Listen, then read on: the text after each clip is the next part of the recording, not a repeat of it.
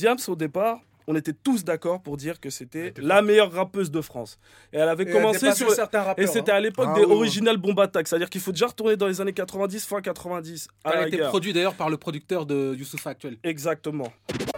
De gaz pique son succès, spique Alex et use de prétexte des plus insensés, crachons sans cesse, gaz sans cesse. Le temps ne cesse de faire des M6 des faux. En temps de crise, il faut tchatcher de réalité, cesser de mâcher ces mots, de cesser le feu. Rien ne peut stopper un crew audacieux, grâce ou casse de phénomènes de classe. La chasse à la dérision a ouvert sous place. Les soccer en première place à la découverte de nouvelles phases. Peut-être côté comme Tasmania, boycotter ma mafia faire une place dans une Cadillac mais wack. Si t'as pas tac jack, mais t'es très clair, c'est comme un bac conclu art. Je sais où tu vas voler tes ringards, enfile une paire de gants, imagine laisser des traces, c'est trop flagrant. Timba Smelselé, tu fais trop de bruit chaque semaine sur les ondes, mais l'hypocrisie abonde chez les M6, poseurs de bombes lyricales. Je m'adresse à tous ceux qui ont les oreilles sauqueuses qui se crament, sans le savoir, mais le savoir-faire est inévitable, ceci est critiquable. C'est même exécrable. Diams, vite surprise pour une surprise sans les thunes que marre. Et après, elle s'est perdue.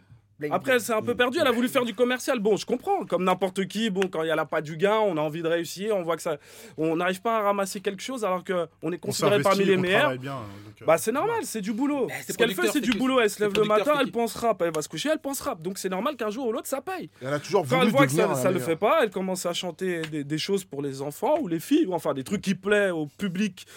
Elle, s'est adaptée. Je pense que. Voilà, au grand public. Moi, euh, Et alors Voilà, Ouais, mais là, alors, tu le- alors que c'était intéressant. C'était intéressant ce qu'elle faisait avant. On dirait que tu lui reproches de plus rapper comme non, un je bonhomme. n'ai- je n'ai pas fait de genre. reproche. Je ne fais pas de reproche. Parce qu'elle chantait pas comme un bonhomme. Elle avait aussi ses revendications. Mais faut pas confondre. Quand du jour au lendemain, quand tu arrives à, à- Même sur d'encre, elle faisait des intros pour les mecs. Les mecs, ils lui ont fait vas-y, fais-nous au moins une intro. On voudrait une intro. Elle te faisait un truc, même si c'était était drôle. jeune, elle était jeune. Elle, elle était drôle et tout. Tout le monde jeune, adorait. faire la bête, quand t'es bête, c'est là où ça marche. Voilà, c'était drôle. Tout le, monde- tout le monde appréciait.